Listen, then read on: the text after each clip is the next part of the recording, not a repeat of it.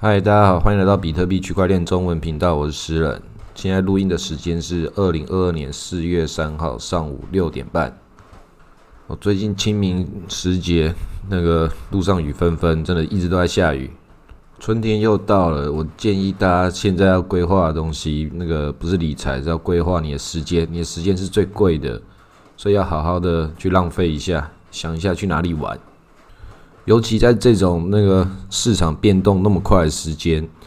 你一定要好好的去转换各种不同的心情。不管你是小放假还是大放假，一定要把自己的思维重新的抽开。现在你看到的样子，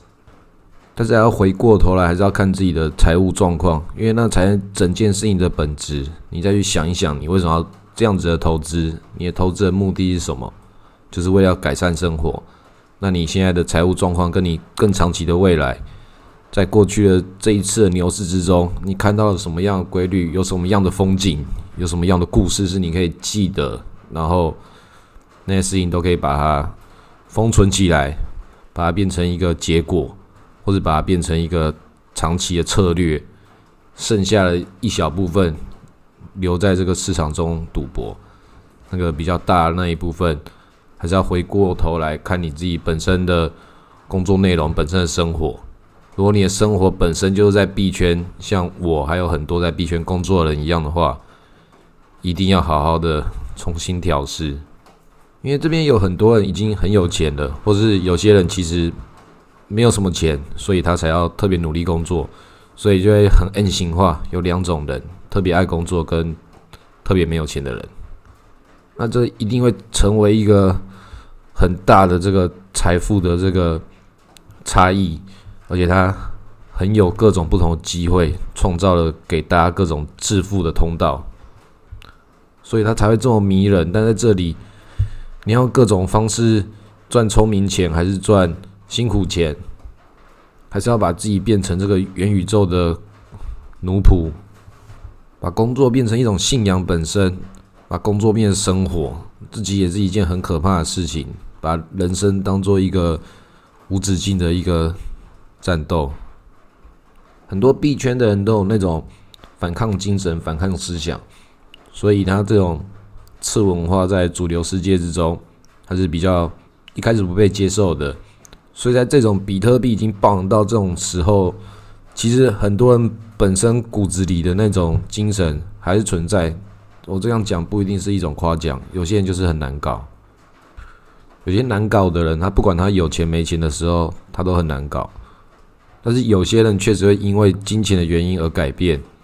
就跟 NFT 一样，每个人都是 NFT，每一个人的个性都在这个组合之中都是不一样的。但是确实在我们币圈之中，他就是跟外面的人，你可以分得出来有一种不一样的一个气氛在里面。所以你也可以特别容易看到外面哪一些圈子的人，他其实很靠近我们这个币圈的。所以我们要做的事情就是，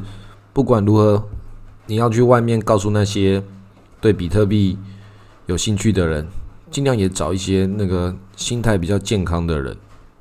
不然，确实在币圈之中有很大一批人是属于那种亡命之徒，很多事情都是要来跟你赌一发大的。那这里就会有很多的这种上古的币圈故事，然后一再的这个滚动，然后影响到这个现在的币圈。它就像比特币一样，这个区块链一层一层的结构都会把你记录下来。那我们最近台湾的币圈有很多的八卦，那这些八卦有一些朋友会在我们的社群之中讨论，然后会有些密我问我的想法。那对我个人来说，台湾币圈这些八卦，当然大家都很关心，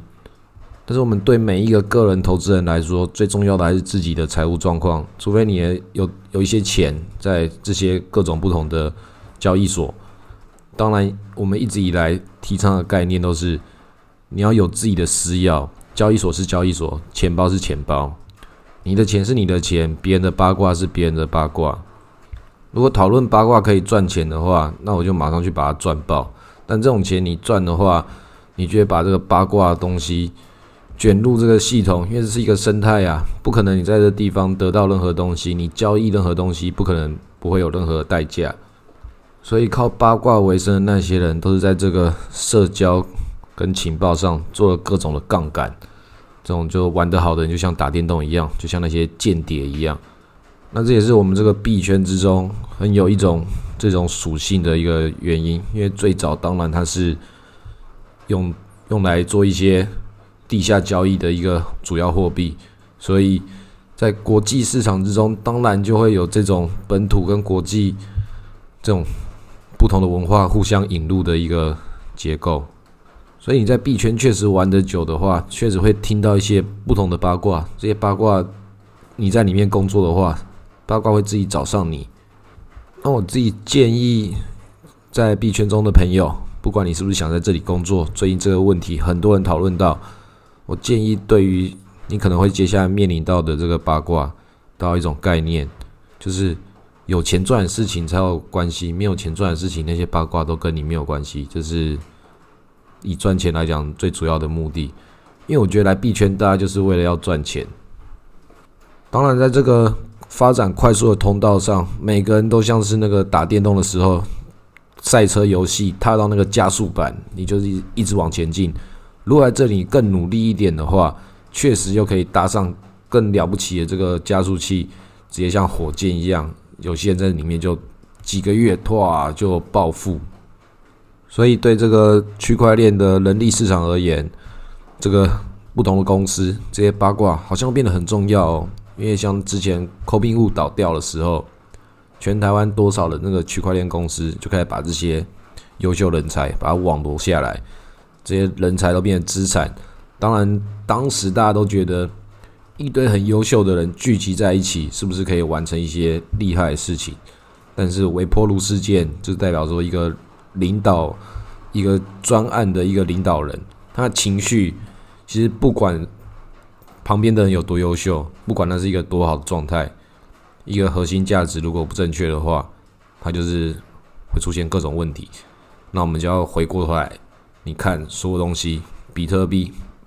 现在不在这些所有这些你要关心的人际话题之下，比特币就是比特币，你的私钥就是你的私钥。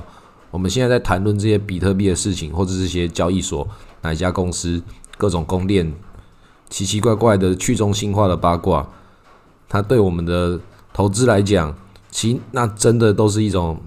很现实的杂讯。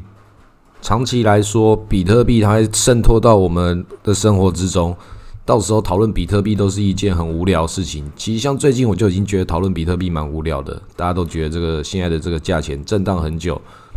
所以才会有一些人很无聊的开始讨论八卦了，所以这个时候要收割这种流量韭菜的密码，也会有一些人要看自己要不要这么做，因为确实在现代社会之中，演算法跟流量那就是财富密码的一部分。所以像我们有做这种 podcast 或是 YouTube 的这些创作者，不管你的流量是不是小还是大，只要到达一个累积的状态的时候，确实都会有。某种影响力，而且这些影响力也是可以作为杠杆。你只要跟粉丝产生互动的话，这些杠杆它是可以一波一波的去放大的。那这也会往下牵扯到你跟这个产业的人际关系。所以有很多的那个不同的朋友会来问我说：“是人，你要不要那个采访谁谁谁来作为你们节目？不然你一个人录，有时候也会很无聊。”这个其实就是我想要传达的。其实投资比特币，它本来就是应该是一件很无聊的事情。其他的事情，其实你投资了比特币之后，其实很多事情都不再重要了。所以很多人在这边会有各种的焦虑，那其实就是各种的事情。那其实不是比特币的问题，也不是你投资的问题，那是你自己其他的问题反映在你的投资上面而已。所以你个人有什么问题的话，也不需要大家来讨论，大家就。自己有问题的话，就去看书，然后整理房间，然后投资比特币，工作就做这些事情。白天工作，晚上读书，假日批判。放假的时候回去跟阿妈领红包，领完红包就来投资比特币。不管你是妈宝还是优秀青年，还是一个普通的上班族，所有人在这个时代里面，大家都在问的时候，那就是直接就是心里有一些感觉，那就买一点。买了之后你就了解它，然后就了解，其实这件事情就很简单，就真的这么做。很多人讲定期定额，那我一直建议大家的都是同一套说法，不要定期定额，找一个时间点，在任何一个时间点，只要你心里有感觉，你手边有一笔小钱，一到三个月的收入，你就眼睛闭了，投进去之后，其他事情就是认真工作，努力生活。你要想的时候是，你如何去筹措到那一到三个月的收入，在他的生活之中，在你的生活之中，其他地方慢慢存到一笔钱，找一个时间，眼睛闭了投下去，然后这些事情他都跟你没有关系了，你只要把最一开始的事情做好，然后其他所有的事情，我的节目也只是其中一个，可能会有一些有时候会帮你赚钱的一些小消息，可能会发生。有的时候，其他别人的节目也有各种的消息、各种的资讯来源，都是你生活之中要筛选的部分。我们的节目其实很无聊，我的朋友很多朋友都说你的节目听起来真的很无聊，诶，这就是我们要达到的效果，就是喜欢这种吐槽。你生活中一定要去找到朋友愿意跟你聊天的人，跟你不同的思考、不同的思想的人，不然的话，投资比特币这么单纯。它应该是你生活中让你生活变简单的一件事情，而不是让你的生活变得复杂。我们的节目也是应该要这样子，不应该有任何一个投资的观念里面带给你这些不同的 form，好像什么东西干，你现在一定要买了，不买就错过了，这些都是某种程度上的不健康。但是没有办法，我们人生就是为了各种不健康的东西活着。像有些人就特别喜欢吃炸鸡。所以，我们币圈中的好朋友就是麦当劳，这集一样还没有赞助。但是，我觉得麦当劳的存在本身，它就已经帮助了这个社会上很多人。因为仔细想想，麦当劳走过这么多年，其实涨价真的涨很少。从小时候是一个很高贵的食物，到现在是一个很平民的一个垃圾食物，而且也可以变成一种计量单位。像全世界有一个大麦克指数，这个经济学上的一个。比较朝野的一个分辨方式，所以你自己在你的生活之中，你要想看看你在这个熊市之中可以活多久的话，你其实可以把你的存粮用那个大麦克来作为你的计量标准，你还有多少钱可以吃多少大麦克，那你就可以稍微把这个涨价幅度算在里面。那你是不是要每餐吃麦当劳是你自己的决定？我是觉得不可能每餐吃麦当劳，大概一个月吃一次就可以了。因为每个人都吃过麦当劳嘛，那个味道就那样，还不错。可是你每餐这样吃肯定不健康，所以你每次划你的手机看到麦当劳的时候，你就当做你已经吃过了，不要把自己的人生之中一直被一些炸鸡的东西给奴役。它应该是你偶尔得到欲望释放的满足，不然的话，很多人在币圈里面。有些人那个一赚到钱，真的很屌诶，想要去那个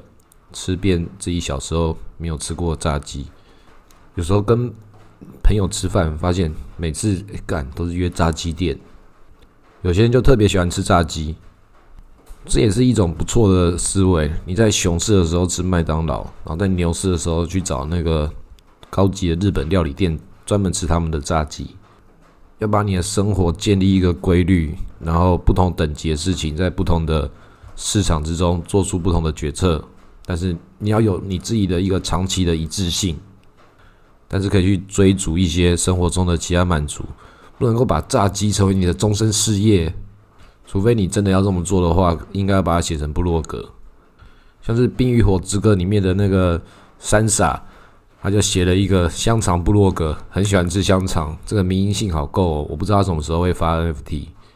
那这种现象也是大家要开始警惕的，开始那个币圈节目之中开始慢慢大家讨论都是美食。那我们社群中有一个朋友，我之前还会去念他，每次都发那个便当，但其实后来发现他是很认真的告诉大家，他就是吃什么样的便当，给大家作为一个参考，即便他看起来很不好吃。那它也是一个给你一个概念，你要创造的是你在这个熊市牛市之中的这个规律，你真的可以发现它在牛市的时候真的多了一只鸡腿双主餐，它也是作为你的一个参考，每天都告诉你他正在操盘，也会告诉你他看了哪些那个股票老师的那些分析书，很认真的在我们币圈中做分享，他自己也有投资比特币，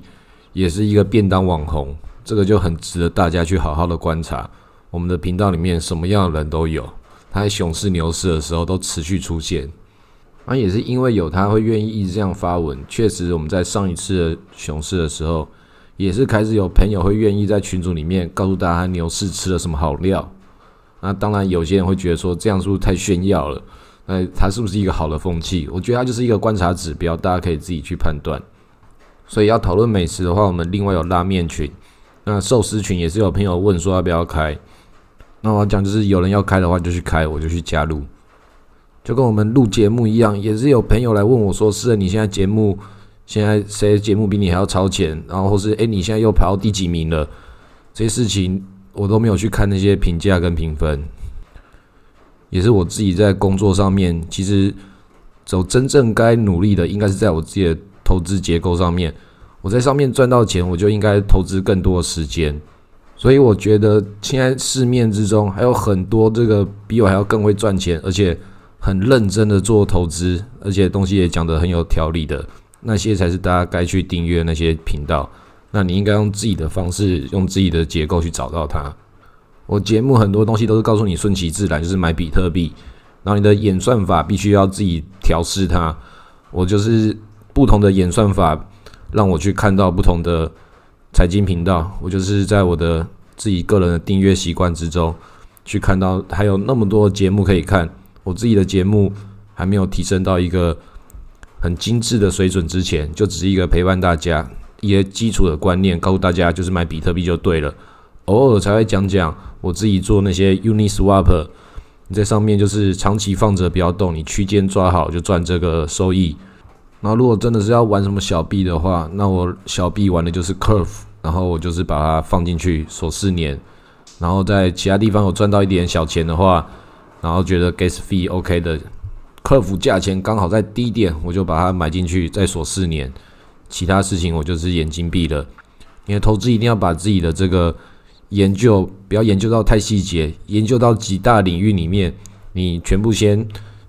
看过一遍之后，你就知道说哪些东西应该是比较可以长期的，那你就把这个观念去把它放大复制到你的各大领域的投资。那最后事情，你就会看所有事情都是往顶级资产去迈进。你要做的是把你的整体资产分配到这些顶级资产上，如何在自己的现金流之中。一点一点的去把它打造起来，所以最后最重要的根本就不是你看了什么财经频道，各种的方法都是你要自己去实践它。你所有的这些比特币的投资资讯，我告诉你的，其他人告诉你的，最终会在这个流量的这个争夺战之中，一定是最疯魔的情绪可以创造最多的流量，但那东西不一定是好的。有的时候有些人他拍了节目，他就是。很平稳的，就是告诉你这个东西的介绍。他这种流量不一定会高，但是他都是那种比较经典的、很正常的，就介绍一个项目。如果有到这个投资需要的话，你的钱已经到了一个量级，你可以玩到一些很细节的地方的话，就可以去看区块先生。那就是如果你比较认真一点的人，那如果你比较懒惰的人，那就听我节目教你如何懒惰。那我已经把最懒惰的方法告诉你了，就是买比特币，然后懒惰到连我节目都不用听了。那我节目最近也是有一些异星跑出来，那也是我朋友告诉我的。我朋友说：“那你也不看一下吗？”其实五星好评我都没有去看的，一星的我干嘛还要再浪费时间？那我是希望这些留下一星的朋友，我没有看你们留什么内容。如果真的很重要的话，你可以来告诉我，在我们的频道上面都可以直接找到我。那我希望你留一心的原因是你在排解你的各种不同的情绪或什么。希望你的生活之中投资比特币会让你更好。之后你可以再把这个一心再把它删除。反正我自己是有时候也是蛮后悔之前在网络上面当酸民，觉得说啊那个时候就是我自己人生之中有问题，吃了什么东西觉得很难吃，在不爽，然后就留下一星。然后 Google 最后。就给我那个什么向导之后就 OK，好，这是有责任的。你吃到五星好评的时候，也是要把它五星评上来，然后它就变成你的一个好像工作了。那这件事情你一定要逃离它。我看到我在 Google 上面吃到三三等级的评分之后，然后 Google 开始给我各种不同的任务之后，这种事情你一定要把它断舍离。除非你想要开美食节目，不然的话，你就是要叫演算法来奴役你，告诉你你要吃什么，你要去哪里。除非那就是你生活中的一部分，你希望这样去训练你的演算法。在你还没有确定之前，不要太跟演算法做任何应该有的互动，包含你的生活，包含你的小孩，不要太早让你的小孩建立这些账号。你自己是父母的话，